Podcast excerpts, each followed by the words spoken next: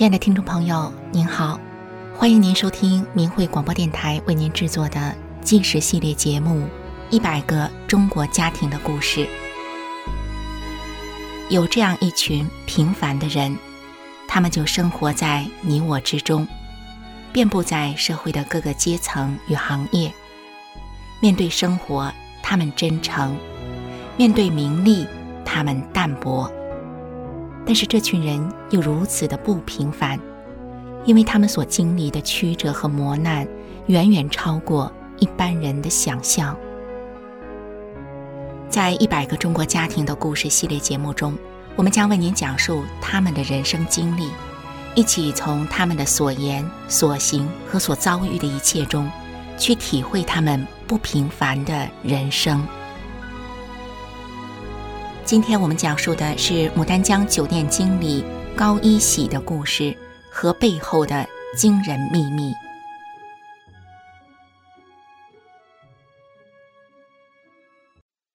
请听牡丹江酒店经理高一喜的故事和背后的惊人秘密。二零一六年四月三十号下午三点左右，黑龙江牡丹江第一殡仪馆内。几十名特警、武警、公安围在解剖室外，孩子在哭，家属在哀求，有的警察在一旁偷偷的笑。十六岁的女孩高美心和她的家人是从家乡木陵坐了两个小时的车来到这里的。混乱的场面中，高美心机智地躲过警察，快速冲进解剖室。推开门的那一刻，这个十六岁的女孩再一次崩溃了。他看见解剖台上的遗体已经被剖开，从脖子到腹部，身体鲜红而扭曲的敞开着。不能动！高美心撕心裂肺的喊声把正在解剖的人吓得不知所措。四五双拿着柳叶刀的手同时停了下来，惊愣地看着高美心。而解剖台上被剖开的遗体正是高美心的父亲高一喜。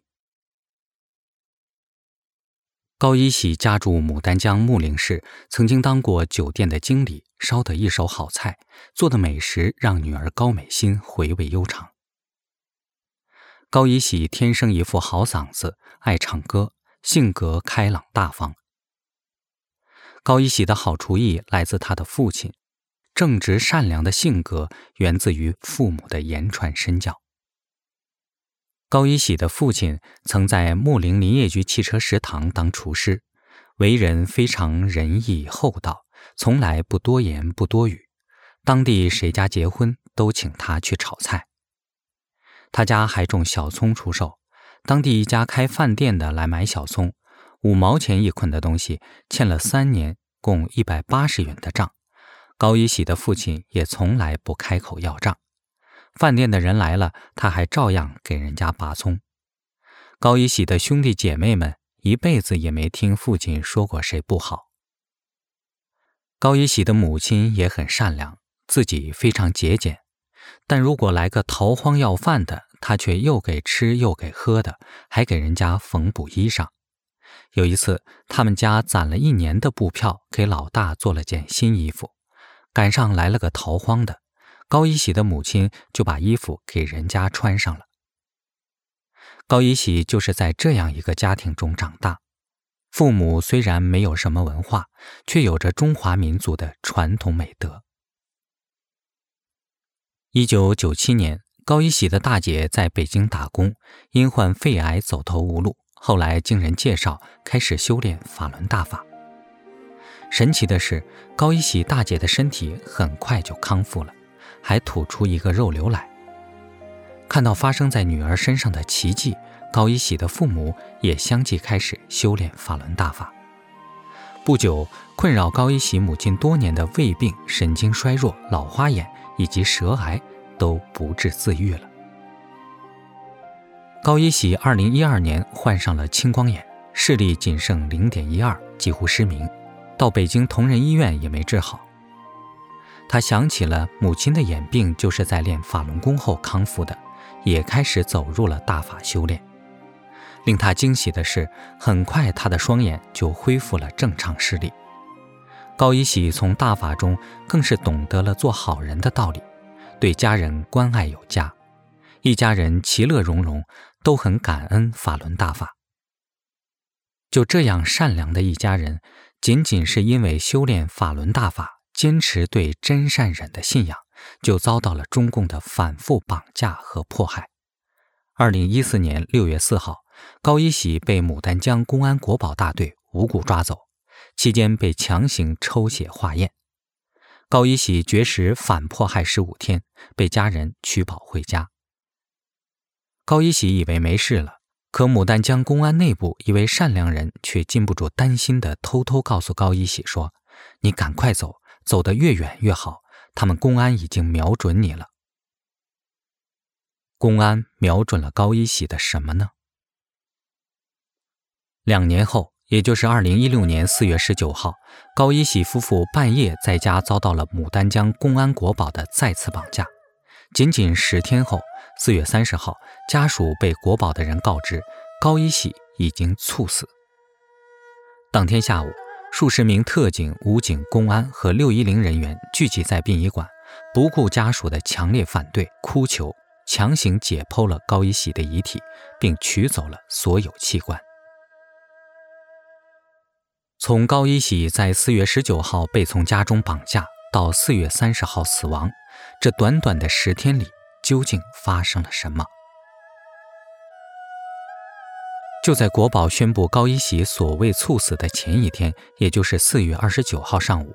高一喜十六岁的女儿高美心陪同近九十岁的奶奶到立新警务大队，找到刑侦副队长于洋，祖孙俩苦苦哀求于洋让他们见高一喜一面，但是于洋等人就是不同意。其实祖孙俩不知道的是，那个时候高一喜已经被转移走了。当天中午，祖孙二人来到牡丹江第二看守所。意外得知高一喜被送到了牡丹江公安医院，祖孙俩边打听边赶往公安医院。下午一点到晚上九点，祖孙俩在公安医院病房门外又是苦苦的哀求，想要见高一喜一面，可看守的警察就是不让见，蛮横地驱赶他们，并恐吓说不离开就报幺幺零抓人，还要家属拿五千元医药费。高一喜的老母亲多日来担惊受怕，时刻惦念小儿子的安危，终于支撑不住，瘫倒在地上。警察却无动于衷。有好心人看着这一老一小可怜，给拿来一些吃的。当天晚上，牡丹江公安医院来了很多人，有高一喜女儿的班主任老师、公安片警、社区人员、高一喜妻子的单位同事、牡丹江市的警察。软硬兼施，将这两人骗回了木陵。第二天，也就是四月三十号上午，年轻健壮的高一喜被牡丹江公安医院宣布猝死。当时，高一喜的妻子因为练法轮功被关押在牡丹江市第二看守所。中午时，她被国保警察带到了公安医院，在医院的走廊里，昏暗的灯光下。她见到了别离仅仅十天的丈夫高一喜。高一喜身上盖着一床被子，掀开被子一看，人已经四肢僵硬，但是左眼微睁，右眼半睁着。看到丈夫死不瞑目的情景，高一喜的妻子边哭边用手去合丈夫的双眼，可是合了半天，却怎么也合不上。仅被允许看了十多分钟，高一喜的妻子就被隔离到一边，被带往第一殡仪馆。在去的路上，先锋公安分局副局长殷宪峰边开车边对高一喜的妻子说：“要好好配合，配合做好这件事。”到底是什么事要高一喜的妻子好好配合呢？而另一边，木陵市公安局国保警察崔兴国等人。马不停蹄地到处寻找高一喜的哥哥，连拉带拽、连哄带骗地拉上车，带往了牡丹江第一殡仪馆。一下车，高一喜的哥哥就被多名便衣围在中间，有人开始对着他录像。高一喜的哥哥惊恐地看到被这么多人围上来，大声地问：“你们这是干什么？”见没人回答他，就往外走，结果左右都被人拦着，不让他走。急得他在多个警察围成的圈里转圈走。当时高一喜的哥哥还以为自己被黑社会绑架了呢。这时国宝的人过来对他说：“你弟弟高一喜在看守所绝食，送到公安医院抢救，今早五点死了。”突闻噩耗，高一喜的哥哥无法接受，情绪激动地质问：“你们抓来时人好好的，怎么突然死了呢？你们是不是对他用刑，把他折磨死的？你们没一个好东西，把我骗到这里，这是什么地方？”牡丹江公安局先锋分局副局长殷宪峰回答说：“你看一看你弟弟的遗体，看完了就解剖。”高一喜的哥哥坚决不同意解剖弟弟的遗体。拿起手机就给家人打电话。高一喜的女儿高美心接到伯父的电话，得知爸爸的死讯后说：“不可能，肯定没事。我刚从牡丹江回来。”后来在伯父那里确认了噩耗，并听说他们要马上解剖遗体。十六岁的女孩急切地告诉伯父：“看住，不能让他们动，不能解剖。”下午三点左右，高一喜的女儿从家乡木陵赶到了牡丹江第一殡仪馆。在殡仪馆，孩子见到了伯父和被关押中的母亲，全家人再次共同表示不同意解剖高一喜的遗体。但是公安警察骗他们说，这是法律规定，你们同不同意没什么用，必须得解剖。当高一喜的女儿到解剖室看到父亲的遗体时，发现高一喜双拳紧握，身体呈现出怪异的姿势，左右小臂都是弯曲着，而且是抬起来离开身体的，后背并没有贴到床板上，是悬空着的，腹部特别的瘪，两腿是绷直的，双眼没有合上。高一喜的女儿撕心裂肺地哭着叫着：“爸爸，你醒一醒，我是你姑娘，爸，你听见了吗？”刚叫了两声，在身旁的警察们。就使劲把他拖了出去。无论高一喜的女儿怎么哀求，他们都非要解剖遗体。孩子一急之下，扑通一声跪下，哭着求不要解剖。站在一旁的立新警务室刑侦队副队长于洋和国宝警察李学军，竟然还在一旁偷偷的笑。而那边解剖刀已经划开了高一喜的遗体，于是就出现了开始的一幕。当孩子闯进解剖室，想要继续商谈，不要解剖父亲的遗体时，发现父亲高一喜已经被从脖子往下到肚子都剖开了。为什么这群人那么急着要开膛破肚取走高一喜的器官呢？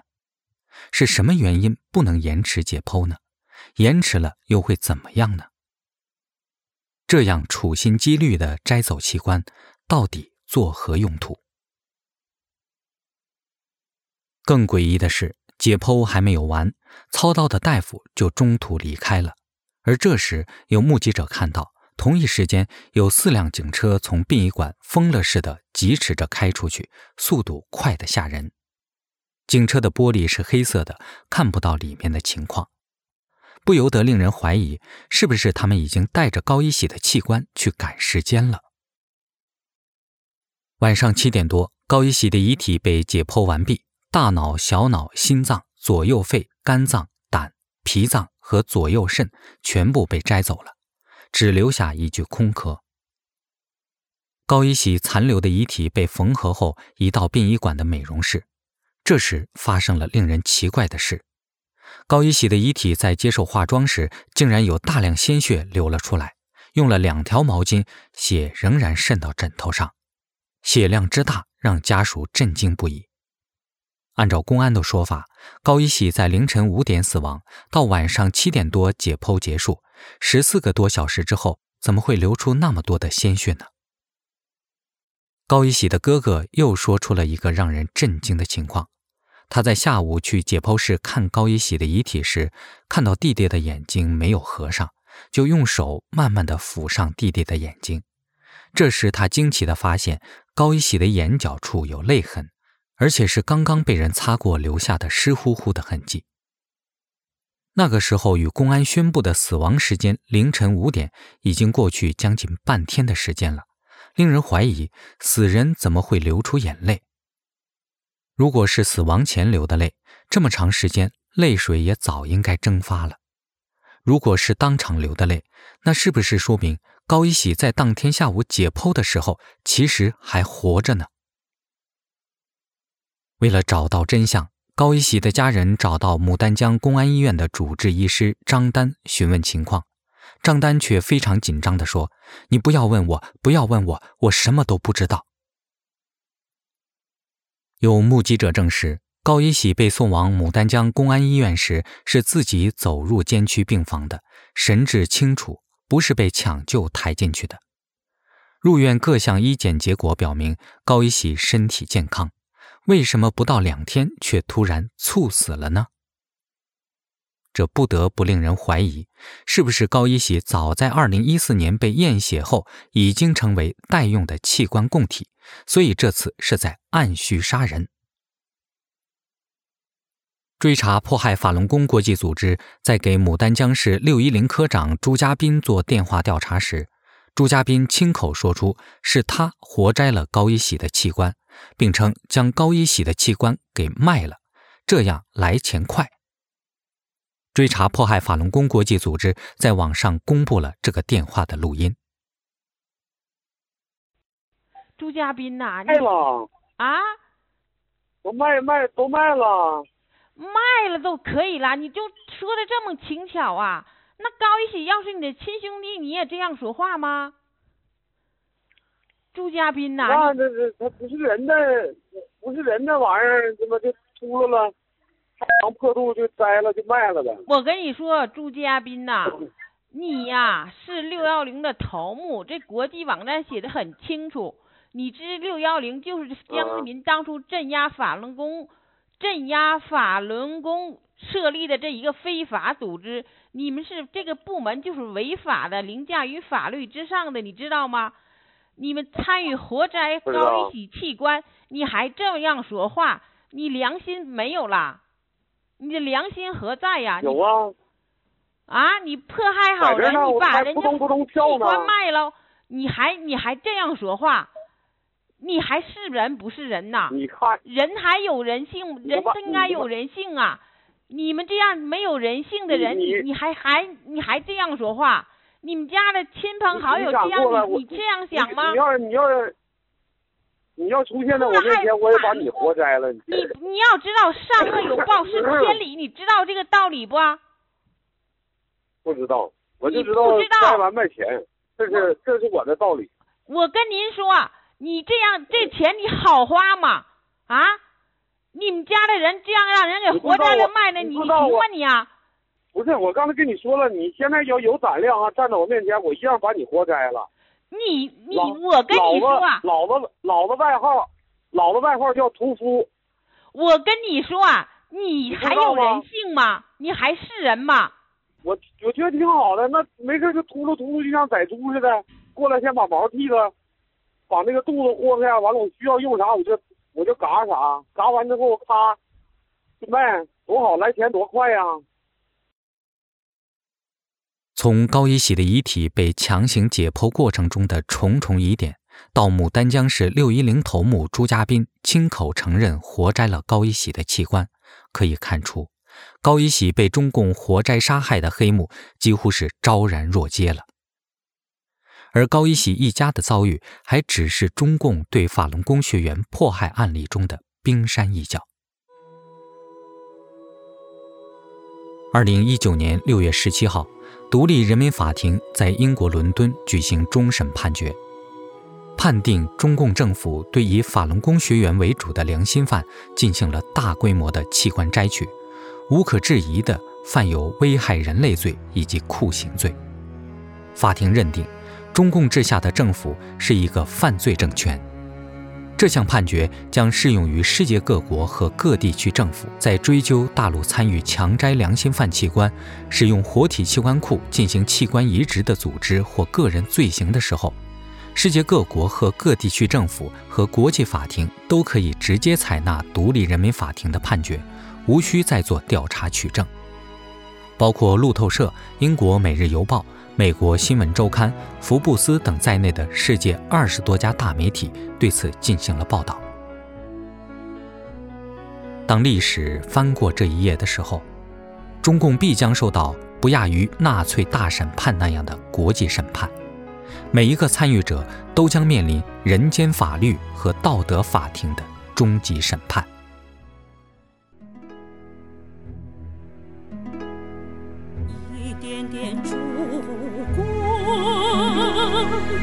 曲曲悲歌，